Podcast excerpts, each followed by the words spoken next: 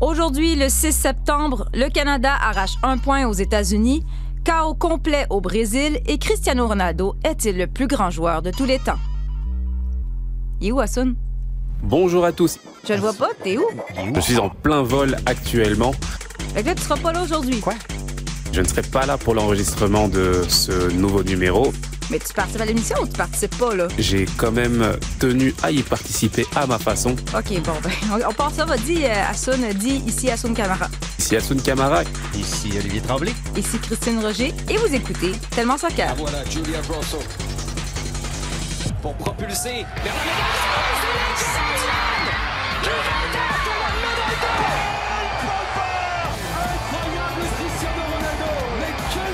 Señoras y señores, se va a terminar Rayos de Don Compelling said between A giant goal for Sky Blue. Evelyn to get the final touch right on the doorstep. Les grands joueurs doivent venir un jour au Real Madrid. Marcus Rashford. Oh, glorious! That is a special one. nouveau numéro 30 du Paris Saint-Germain, Léo Léo Bonjour, Olivier. Bonjour, Christine. Donc, Hassoun euh, n'est pas là. Il, Ben est, non. il est dans l'avion, donc Ben- on va se débrouiller sans lui aujourd'hui. Il y a de l'espace ici, hein? Mais ça, on va pouvoir parler dans son dos. hein, Parler contre l'équipe de France, En- contre le PSG, contre le Real Madrid, ça va être cœur. tout ça contre Ronaldo. Donc, on va en profiter. C'est aujourd'hui que ça se passe. Oli, évidemment, le Canada qui a amorcé la dernière étape de qualification pour la Coupe du Monde, l'octogone. Prend la place de l'hexagone. C'est un peu bizarre, mais pour que les gens sachent de quoi on parle. Donc, première du fois. UFC, là. Non, c'est pas de la lutte non plus, Oli. On commence pas, là. C'est ton amour de jeunesse, ça. C'est ça ça revient. Première fois depuis près de quoi 25 ans que le Canada se retrouve si près de la Coupe du Monde. La dernière fois, c'était pour la Coupe du Monde de 98. Ça, c'était pas Coupe du monde masculine, quand même, on va préciser. Oui, oui, oui, évidemment. Ça n'avait pas vraiment bien fonctionné. Dernière participation à la Coupe du Monde, on s'en rappelle pas tant que ça. Ben, j'étais né. oui, mais en 1986. Donc, l'octogone, octogone, huit pays, c'est un nouveau format de qualification. Ça va permettre de déterminer, dans le fond, qui parmi la- les pays de la CONCACAF va participer à la Coupe du Monde du Qatar en 2022. Ceux pour qui c'est très, très, très nouveau peuvent aller lire ton texte sur le site de Radio-Canada Sport. Quand Oui, même. T'as excellent texte. défriché euh, ce nouveau terrain-là pour nous. Oui, parce que j'avoue que même pour moi, au départ, je qu'est-ce que qu'est-ce que- c'est quoi le format, comment ça fonctionne? C'est un Donc, service que l'affectation t'a rendu, en fait. Merci, me préparer pour mon balado. Donc, les États-Unis, le Mexique, le Costa Rica, la Jamaïque, le Honduras, le Panama, le Salvador et évidemment le Canada. Donc, 14 matchs. Euh, ch- Chaque équipe va jouer contre les sept adversaires deux fois. Donc, on a commencé. Canada a joué deux matchs jusqu'ici. Davies cuts it back, Laren, and that was ended up says the referee. U.S. advantage. Kellen Acosta, Anthony Robinson, Aronson scores! Down the line it goes. Davies on the run. Got behind Yedlin is trying to recover. Alfonso Davies. It's a tie game. Kyle Laren, top scorer in World Cup qualifying across the entire region, has leveled things for Canada. And that is it. Donc, deux matchs jusqu'ici. Canada qui est présentement à égalité au troisième rang. Après un match nul contre le Honduras et hier, ver- verdict nul de 1-1 contre les États-Unis. Un but, encore une fois, de Kyle Laren.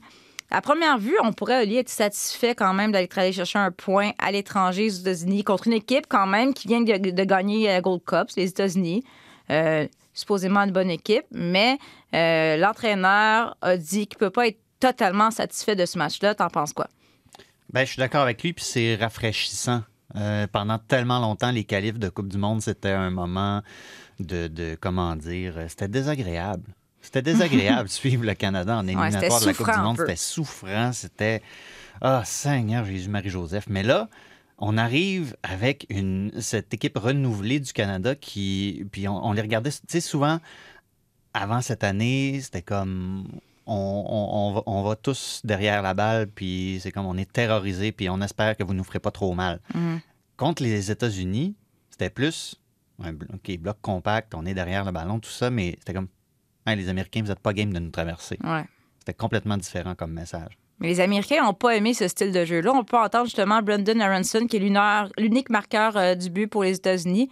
Yeah, listen, I mean, they came here and they, they wanted to sit back. They didn't want to play, and that was easy to see from the eye. And it's always hard playing against that, you know? You get a couple of chances and you have to score them. And then they go the other way and score a goal. And I think we had so many better chances than them. We hit the post. We had a lot of other good chances. Just frustrating playing a game like that. Donc, euh, comme a dit euh, Aronson, il dit bon, ben, ils sont venus ici, puis dans le fond, ils n'ont rien fait, ils voulaient pas jouer. C'est pas vrai, ça. C'est pas pense quoi de cette C'est pas déclaration-là? vrai. C'est le discours habituel des Américains qui pensent qu'ils sont tout seuls sur le terrain, puis l'autre bord, Mm. c'est comme c'est pas un facteur. Je m'excuse.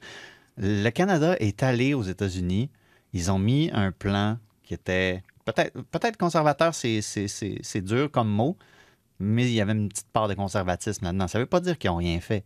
Ils ont bien, ils ont, ils ont bien bougé ce bloc-là, leur propre bloc, bien sûr, parce qu'ils ne sont pas allés si souvent que ça dans le Mm. dernier tiers.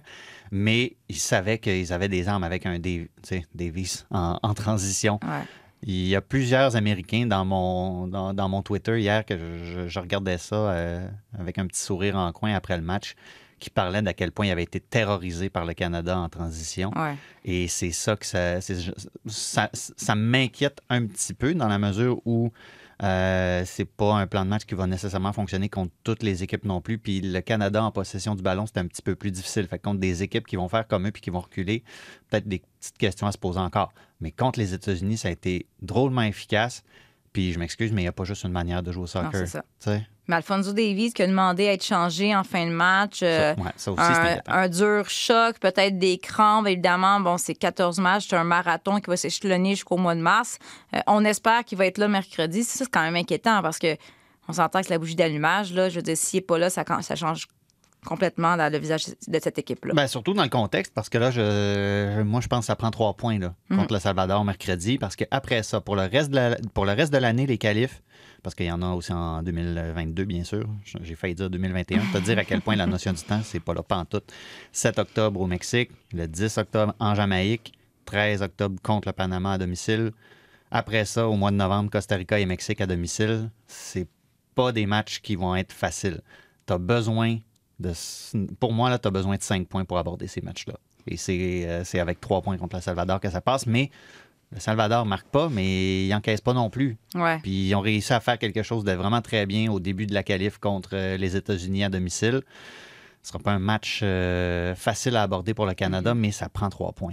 Et justement, l'absence de Davis, si les Américains étaient terrorisés par Davis qui, qui était là, mais moi, je suis un peu terrorisé par Davis qui n'est pas là. Ouais, mais on parle beaucoup évidemment d'Alphonse Davies, de Jonathan, David, de Kyle Aaron. Donc, on parle des joueurs capables de marquer des buts. Mais il faut quand même parler peut-être de la défensive du Canada. Euh, donc, ça fait. C'est 12 des 13 derniers matchs du Canada où le Canada accorde un but ou moins. C'est quand même phénoménal. Ça aussi, c'est c'est une statistique qui veut dire beaucoup. Ben, quand, on, quand on repense à un, un 8-1 au Mhm. Honduras, par exemple, Oui, oui. ça, ça- c'est encore un mauvais cauchemar, mais non. mais ça commence à dater. Oui, ça commence à dater. C'est l'important dans tout ça, c'est ça, c'est que c'est pas nécessairement quelque chose qui est, qui est garant de l'avenir, enfin. Euh, J'ai aimé, euh, derrière, derrière, derrière Davis, c'était important d'avoir un, un bon plan B. Adekougbi a, bien- a fait un, un bon match. Euh, Larea, qui est un- une autre arme en transition très efficace. Euh, Kennedy, c'était peut-être un petit peu plus, euh, un petit peu plus Ouais. difficile dans ce match-là, peut-être, mais sincèrement, je pense que le Canada a des, des bonnes armes. Puis la, pro- la profondeur de, cette- de cet effectif-là aussi, où, oui, je pense que le Canada a connu des bons moments contre les États-Unis un peu parce que les États-Unis étaient, euh, étaient peut-être vulnérables en raison justement de différentes absences, McKinney notamment. Mais quand tu regardes qu'est-ce qu'ils peuvent faire rentrer, oui, il y avait un plan pour faire une rotation d'effectifs en général, mais quand tu peux faire rentrer un Osorio, quand tu peux faire rentrer un Tajon Buchanan, Ouais. t'es pas, pas mal pris. là. Donc, prochain match, tu l'as dit, mercredi contre le Salvador à domicile au BMO Field. Euh, Puis le faut- Salvador n'aura pas de Tyler Adams. Là. Non, non, mais il faut aller chercher une trois chance qu'il points. était là, lui. Parce que là, le, le format, c'est que les trois premières équipes sont qualifiées automatiquement et l'équipe qui termine en quatrième place ben, va pouvoir, devoir prendre part à un tournoi de dernière chance avec les autres équipes. C'est ça. Donc, euh, je veux dire, tu veux pas aller chercher un match nul contre Honduras ou perdre ou match nul contre le Salvador. Ça pourrait faire très Ça va mal. tellement compliqué. pour si la le suite. Pour la suite, c'est ça. Et toi, euh, bon, Assun, euh, je sais pas si tu as réussi à voir ça parce que c'était en plein milieu de la nuit alors que tu étais encore à Paris. Mais qu'est-ce que tu as pensé de la performance du Canada jusqu'à maintenant? Ça donne de belles perspectives par la suite parce qu'en sortant de ce match, j'ai l'impression que Team Canada grandit et pourrait même avoir de la frustration quant au résultat euh, final. Donc de bon augure pour la suite. Merci Assoun pour tes commentaires en direct de, de l'avion. Hein? Rien de moins. en, direct de l'infini. C'est super naturel, on aime ça. Donc, Oli, parlons aussi d'un match qui a eu lieu hier entre le Brésil et l'Argentine. Je dis un match, je sais pas si on peut appeler ça un match. C'est un Donc, grand mot. on attendait ce duel entre Neymar et Messi, mais finalement, il n'y a pas eu lieu. Le match qui a été interrompu après quoi? Sept minutes de jeu. C'est euh, les autorités sanitaires brésiliennes qui ont stoppé le match parce que quatre joueurs argentins qui évoluent en Angleterre sont accusés d'avoir violé les protocoles sanitaires contre la COVID. Là, qu'est-ce que c'est ça? Parce que là, ils disent, les Argentins disent, ben là, ça fait trois jours, quatre jours qu'on est ici euh, au Brésil. Euh, même euh, la- l'agence qui s'occupe, en fait, de, de- s'assurer que les tests COVID ont été respectés et tout, dit Ah, ben oui, mais non, nous, on avait envoyé un communiqué disant que ces quatre joueurs-là avaient pas écrit toutes les informations sur le document. En fait, c'est qu'ils ont omis supposément de dire qu'ils avaient, voyagé à l'extérieur du pays dans les 14 derniers jours. Mais en même temps, est-ce que tu penses que les autorités brésiliennes ont fait exprès de, d'attendre le, le moment du match? Pourquoi faire payer un grand coup? Pour... C'est bizarre, là. C'est bizarre, mais c'est tellement CONMEBOL. C'est ça. tellement- c'est- ça. Ça fait tellement région Amérique du Sud où est-ce qu'on fait du, du gamesmanship comme ça. Puis ce qui est désolant là-dedans, c'est qu'il n'y a personne qui veut assumer de responsabilité Mhm. non plus. Tout le monde rejette la faute sur quelqu'un d'autre, puis il n'y a personne qui, euh, qui prend la situation en main. Ça, ça, ça, ça m'horripile. Euh, D'autant plus que, honnêtement, si tu suis l'actualité depuis un an, un an et demi, visiblement, de ce qu'on peut voir de- à distance du moins, puis en suivant l'actualité, les autorités sanitaires du Brésil ont Mm. pas vraiment de leçons à donner à personne. Non. Tu sais? Euh, fait qu'on, puis, puis avec toutes les, euh, avec, avec toutes les, tous les compromis qu'on a fait aussi dans le milieu du sport, avec justement les tests, on fait les bulles et tout ça, que là, il y y a ce truc-là qui arrive en plein milieu de, de de la Coupe du Monde. euh, on est dans un moment charnière de la saison euh, sportive, que là, ça se produise. Mais c'est ça que Ben, la Messi- ben, ben, ben de la misère. On voit Messi qui revient sur le terrain, qui dit OK, mais si c'est vrai, pourquoi, pourquoi on ne l'a pas dit avant? Pourquoi ça fait 3-4 jours qu'on nous laisse nous entraîner puis a personne euh, qui a levé la main puis qui a dit il y a un problème avec ces joueurs-là? Euh, L'agence dit ben nous, on, on a envoyé un communiqué euh, il y a quelques, quelques heures avant le coup d'envoi pour que ces quatre joueurs-là soient placés immédiatement en quarantaine parce qu'ils ont fourni de fausses informations dans leur formulaire d'entrée au Brésil. Donc, qui dit vrai, on ne sait pas. Mais là, le, point est que ce match-là, il a été suspendu. On fait quoi avec ce match-là? On donne, des points, on donne des points aux deux, on donne des points à personne. on- Parce que reprendre ce match-là, je vois pas comment c'est possible. Euh, Les fenêtres sont très, très, très serrées présentement. Ben, d'une part, oui, il va, ça, il, va manquer de temps. Euh, D'autre part, avec euh, qu'est-ce qui vient d'arriver sur le terrain avec les autorités sanitaires, je veux dire, comment est-ce que tu peux tenir ce match-là dans les mêmes circonstances, c'est-à-dire le tenir en Amérique du Sud, au Brésil, puis dire Ah, ben, avant, c'était pas correct, mais là, c'est correct. Je veux dire, comment est-ce qu'on va tout démêler ces ficelles-là? Honnêtement, je sais pas. Puis encore une fois, quand on disait de ne pas prendre la responsabilité, sur le plan sportif, c'est la même chose aussi. La CONMEBOL qui s'en remet à la FIFA parce que, bon, on dit que c'est une compétition qui est organisée euh, par la FIFA parce que c'est des qualifs de Coupe du Monde, mais en même temps, CONMEBOL, je veux dire, ça se passe dans sa région. Personne ne veut prendre de responsabilité. Je veux dire, tu as, 22 joueurs et plus, puis les, les staffs techniques et tout ça qui ne demandent que ça, qui ne demandent que quelqu'un lève la main et dise OK, je m'occupe de ça, je, je prends en charge la situation. Il n'y a personne qui veut le faire. Mm. J'ai l'impression qu'on va se retrouver avec euh, un groupe de qualifs euh, déséquilibré, tout simplement, parce que je vois pas vraiment comment on peut reprendre ce match-là dans des euh, circonstances équitables pour tout le monde. Ouais, un dossier à suivre. En tout cas, c'est le chaos. Je vois pas Toi, tu comme- ferais quoi? Moi, comme, ben, je, moi, je ferais quoi? Hein? Pourquoi tu me demandes mon, opinion? C'est moi qui pose des questions. Non, c'est pas vrai. Non, mais je pense, comme tu dis, c'est. Moi, je regarde juste. euh, logiquement, on regarde le, le calendrier des prochains mois. Mhm. C'est impossible que ce match-là soit repris, à moins qu'il avait, s'il l'avait repris aujourd'hui. Mais là, comme tu dis, si c'était pas correct hier, ce sera pas correct aujourd'hui. Donc là, on est mal pris. Donc, on se retrouve quoi avec deux équipes qui vont jouer finalement un match de qualification de moins? Là, tu fais quoi avec le pointage euh, et le rang?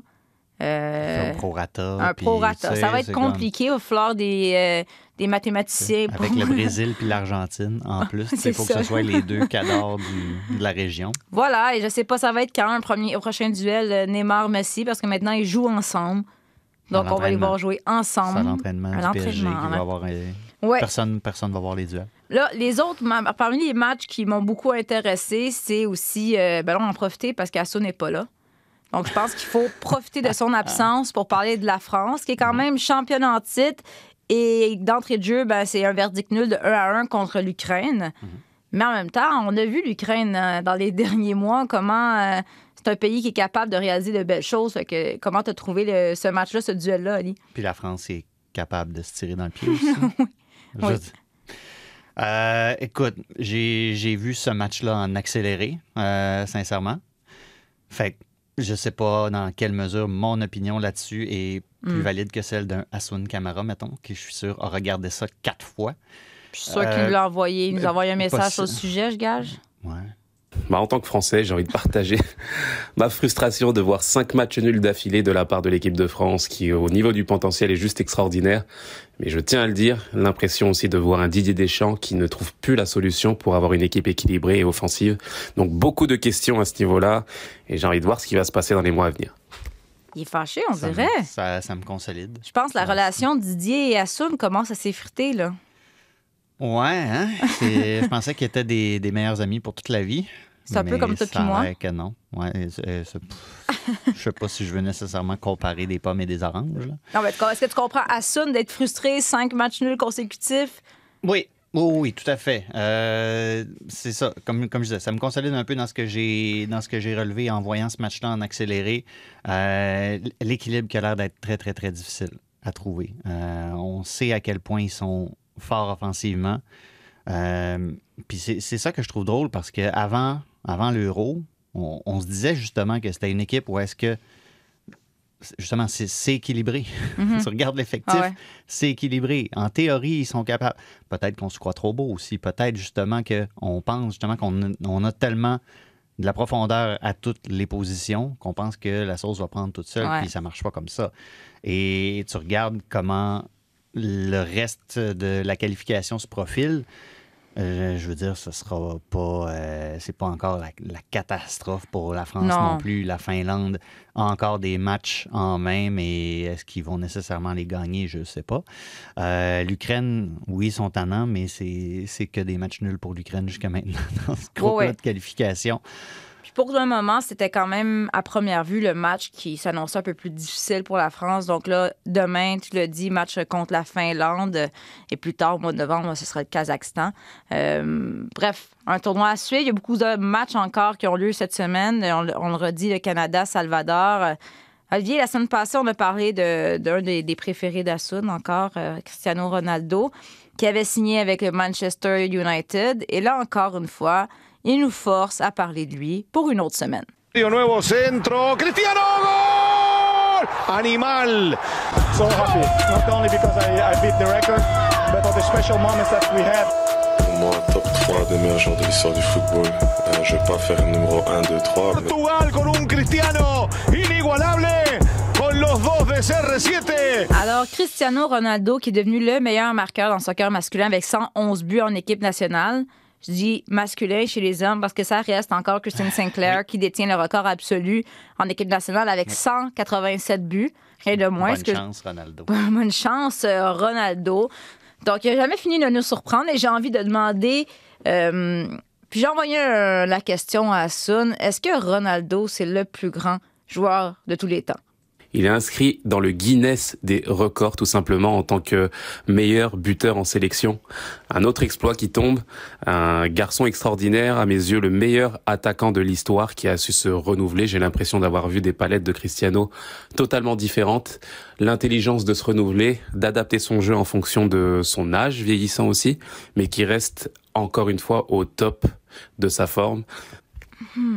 Record Guinness, je veux dire, il existe un record Guinness Oui. du gars qui rentre le plus de cigarettes dans sa bouche Ben, aussi. c'est tu c'est sais. pas la Celui a les, référence non celui plus. qui a les ongles le plus longs, là, je veux dire. c'est- La moustache la plus euh, huilée. Je suis sûre que toi et moi, on fait un petit brainstorm de 5 minutes. On peut trouver une façon d'être dans le livre des records, là. On va chercher. On va chercher. On Donc, c'est pas ça qui nous impressionne.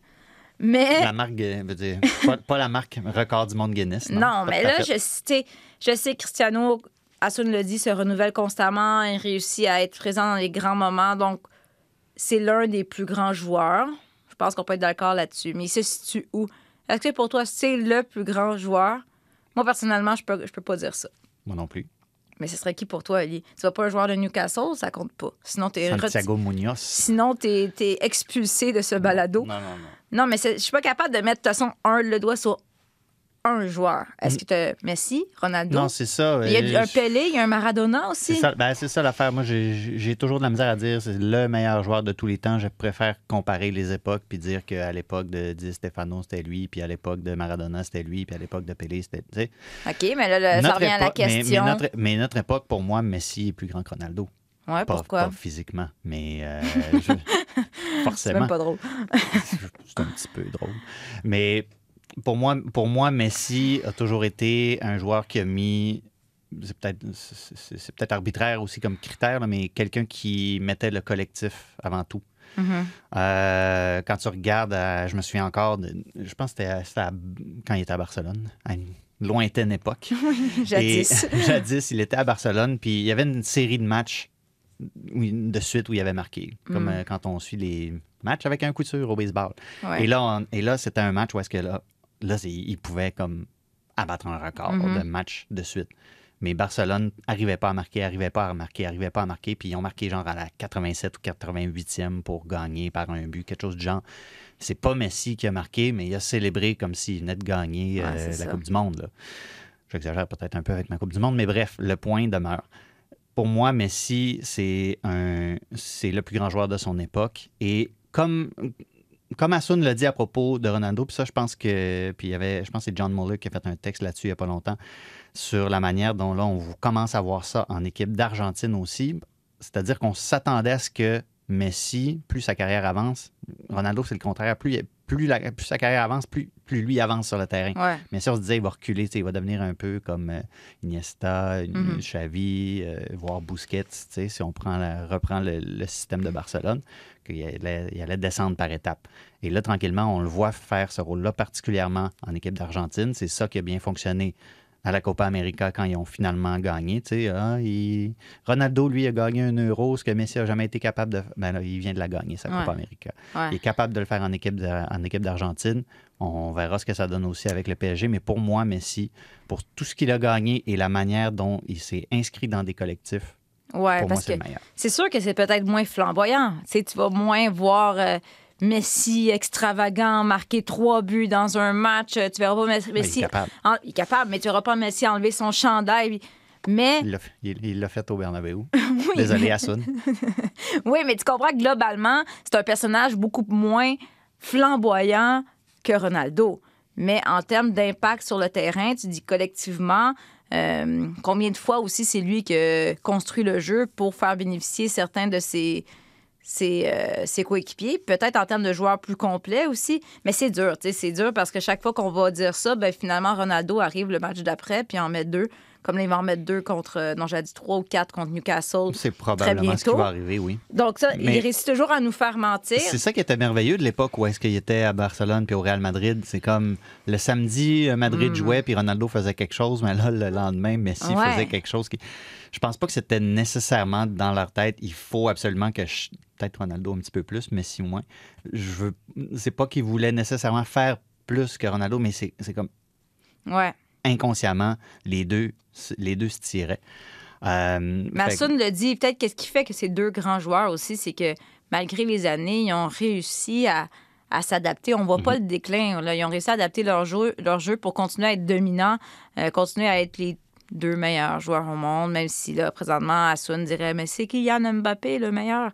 Mais Mbappé pense que dans sa tête, il est le meilleur. Mais on va attendre un petit peu Kylian. Parce que pour l'instant, on a parlé la semaine passée, pour l'instant, M. Kylian Mbappé ben, Mhm. reste avec le PSG. Et j'ai envie de dire derrière Neymar et Messi, mais c'est un peu ça, lui. là. Ben.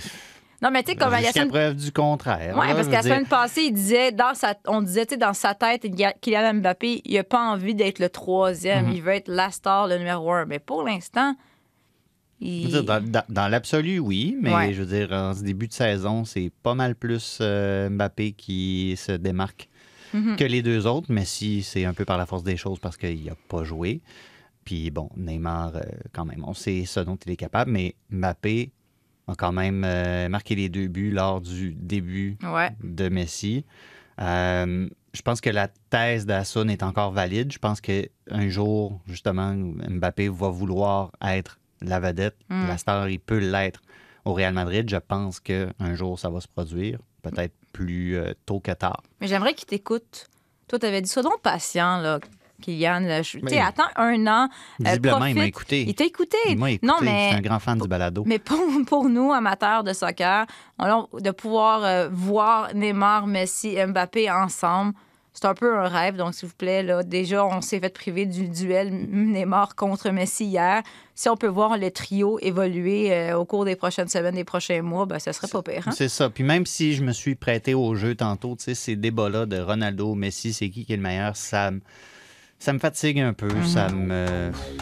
Tu sais, ça me laisse un peu euh, dubitatif. J'aime pas nécessairement ça parce que, ultimement, je me dis, soyons donc contents d'être nés à une époque où on peut tous les voir jouer. Donc euh, Cristiano, Messi, Messi, Cristiano, à mes yeux, Cristiano. Puis Kotkaniemi. Profitons-en donc. Kotkaniemi. Kotkaniemi. Qui ça? Ah, c'est ça. Non, nous aussi, on parle de soccer et de foot. Et on manque pas de sujet. Merci, Oli. La semaine prochaine, de te mettre notre, notre tête à tête ou on- est-ce qu'on réinvite Asun la semaine prochaine? Assun, reviens-t'en. S'il te plaît, t'es plus capable. Donc, normalement, Asun Camara devrait euh, être arrivé à Montréal pour le prochain balado. Donc, on Je va. recommande pas de passer une semaine dans un avion. Non, idéalement, non. Donc, on va retrouver notre magnifique trio la semaine prochaine pour un autre épisode de Tellement Soccer.